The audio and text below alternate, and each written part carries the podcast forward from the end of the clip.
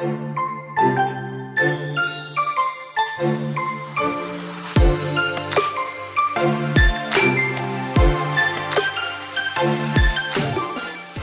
hola, bienvenida a The Wedding Chat. Happy Friday. Mi nombre es Sofía Cristina y estaré compartiendo contigo todos los viernes durante la planificación de tu boda. Te daré tips, tricks y pasos sencillos para que este proceso sea uno fácil y divertido.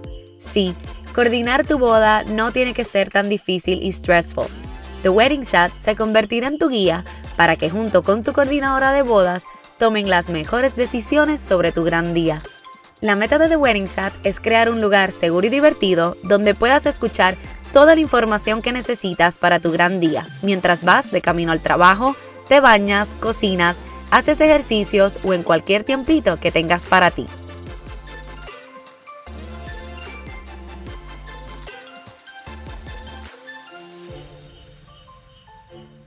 Hola, hola, bienvenida a The Wedding Chat, episodio número 24. Feliz viernes Gracias por acompañarme y escucharme desde donde sea que estés.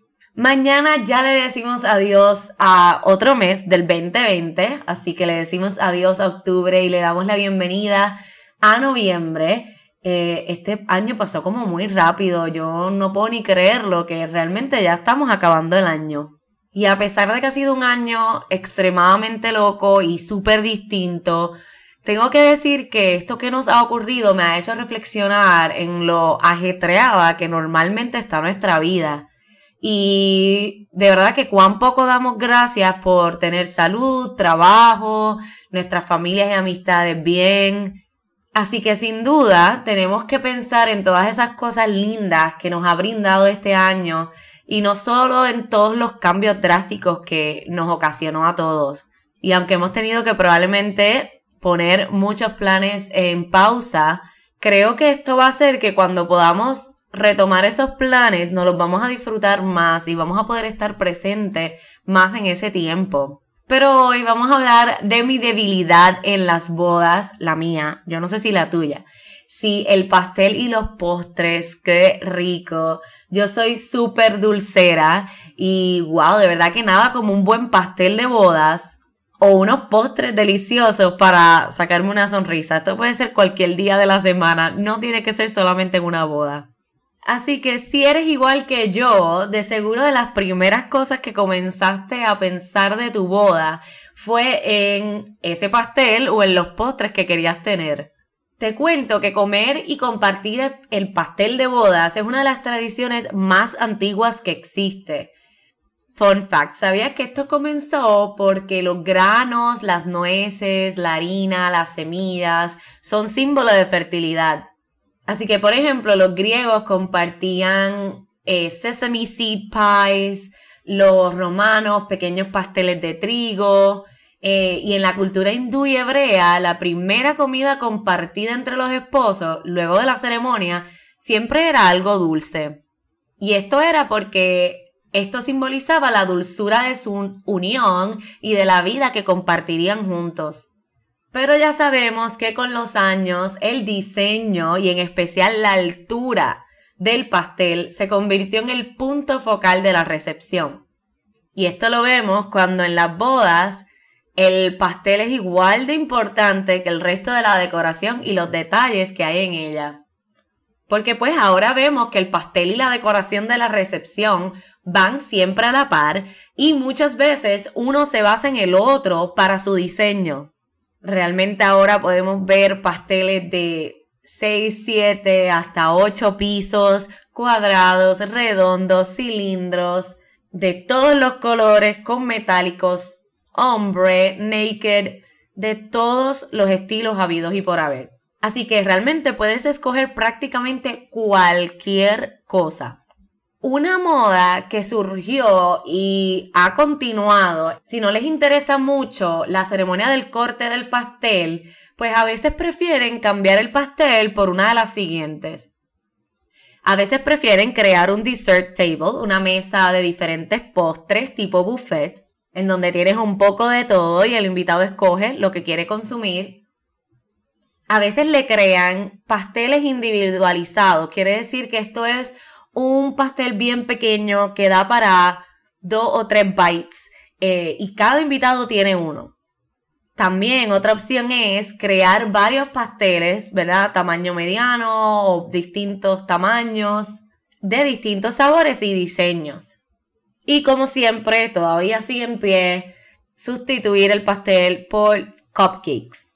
Es importante que hables con tu diseñador del pastel o de cupcakes o los postres o los mini pastelitos y establezcan los colores y sabores que deseas que tengan.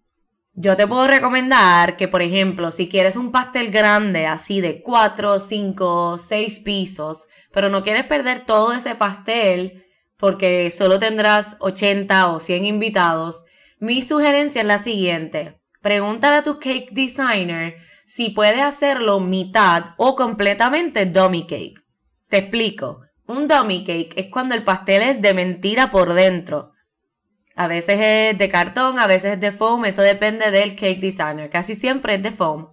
Pero por fuera parece un pastel de verdad. Quiere decir que si tu diseño llevaba pasta laminada, flores artificiales o reales, un diseño bien específico o colores, pues todo eso se va a ver en la parte de afuera del, del pastel. Y entonces el artista te envía aparte las planchas de pastel ya listas para cortar y entregar. Esas planchas de pastel tienden a tener solo el filling o el frosting que hayas escogido, pero no está decorado por afuera. A los del catering y a los de banquetes les encanta eso porque es mucho más fácil para cortar que un bizcocho completamente montado. Y esto es un súper truco porque te ayuda a disminuir costos si aún quieres tener un pastel grande y glorioso, pero sin tener que echar luego a la basura todo ese pastel que no se consumió. Ahora, ¿qué debes saber cuando comiences a buscar tu suplidor o vendor de pastel o de la mesa de postres? Lo primero es que, como siempre, confíes en las sugerencias de tu coordinadora de bodas. Recuerda que ella te podrá decir, según tu presupuesto y el look que estás buscando, quiénes son las mejores opciones para esto. Cada artista tiene su estilo y su fortaleza y según lo que estés buscando, hay diseñadores para cada estilo. Lee los reviews de estas personas a ver cómo trabaja con sus clientes. Y eso es bien importante con cualquier suplidor. Lee sus reviews, nada mejor que eso para saber cómo trabaja esa persona. Es importante que esta persona se encargue de llevar el pastel al venue y montarlo allí mismo. Así que una opción no es tú misma ir a buscar el pastel el día de tu boda. Si tu recepción es al aire libre, usualmente no hacen la entrega del pastel hasta dos horas antes. Si tu recepción es en un salón, debes dejarle saber al artista a qué hora prenden el aire acondicionado para que luego de que lo prendan, ese artista pueda llegar a hacer el montaje del pastel. Si tu pastel llevará flores frescas como decoración, asegúrate de decirle que deben ponerle el tape floral al tallo de la flor para que no se dañe el pastel. Con esto también debes preguntarle si es él quien llevará las flores o si hay que pedirle unas extra al florista. Y ahora lo que más seguro te preguntas muy a menudo, los costos de un pastel de bodas. Algo que quiero recalcarte es que de entrada un pastel de bodas es costoso y que debes tener cuidado con lo que te ofrecen según el precio que te envían. No sé si ustedes han visto esos videos que hay en YouTube de personas que piden un pastel a una compañía con una estrella y le piden el mismo pastel a otra compañía con cinco estrellas y claramente puedes ver la diferencia en diseño, en sabor, en consistencia, en muchas cosas. Así que es bien importante que tengas cuidado y sepas bien y estés bien claro de qué es lo que te están ofreciendo. Pero te voy a contar cuáles factores influyen en el costo del pastel. La cantidad de invitados, eso es súper importante. El tamaño del pastel, lo que hablamos, si lo quieres de 3, 4, 5, 6, 10 pisos la elaboración o diseño que escojas, por ejemplo, si es un naked cake o si es un, diseño bien elaborado, como con piping o flores hechas en azúcar, ese tipo de diseño. El sabor o los sabores que escojas, porque a veces combinan sabores.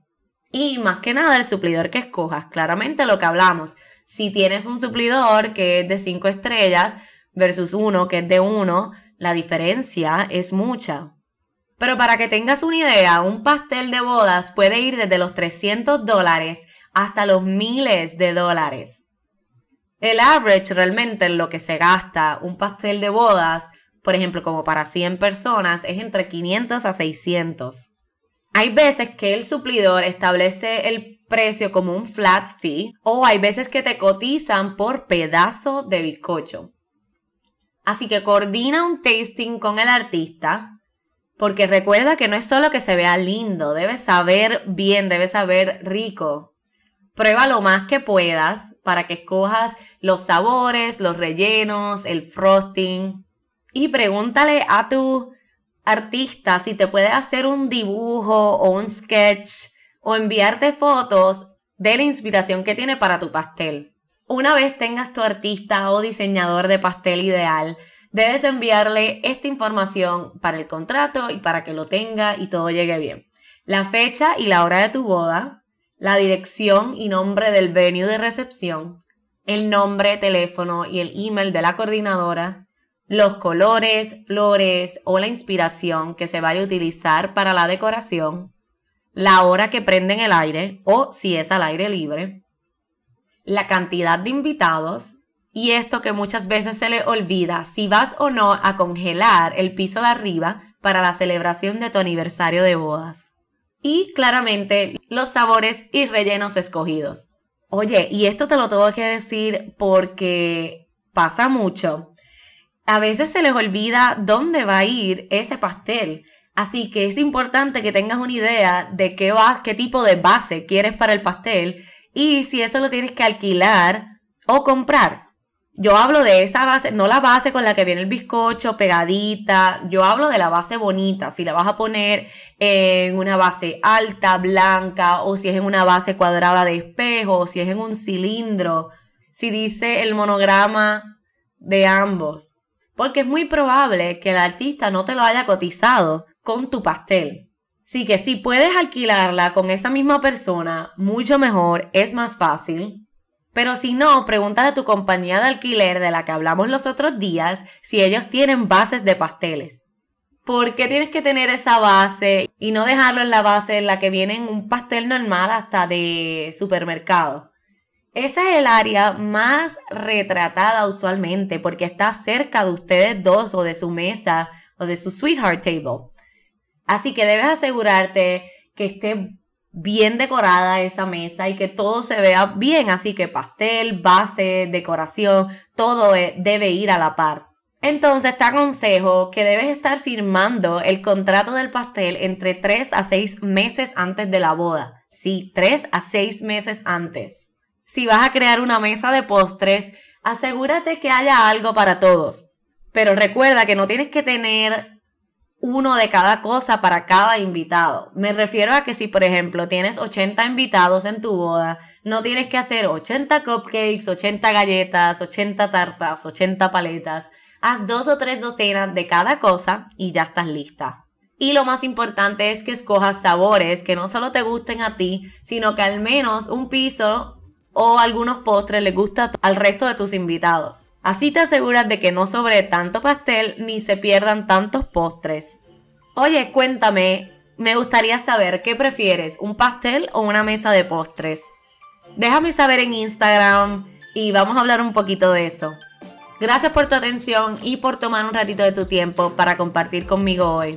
Si tienes alguna pregunta o simplemente quieres conversar, recuerda que puedes escribirme a nuestro correo electrónico podcast.bloomeventspr.com o por nuestras redes sociales Facebook e Instagram que nos consigues como bloompr.events. Suscríbete a nuestro mailing list para que puedas comenzar a recibir todas nuestras sorpresas y seas la primera en enterarte de nuestros nuevos episodios. En las notas del episodio encontrarás los enlaces de contacto. Y súper importante, recuerda darle follow y descargar tus episodios para que así no te pierdas ninguno. Ya sabes que estaré aquí todos los viernes contigo, ayudándote a que te sientas más confiada a la hora de tomar las decisiones para tu boda. Si te gustan nuestros episodios, ayúdanos a alcanzar más novias como tú, escribiéndonos un review en iTunes, compartiéndolo en tus redes sociales y dándonos tag. Nos vemos el próximo viernes. Hasta la próxima. Un beso y abrazo. Sophie.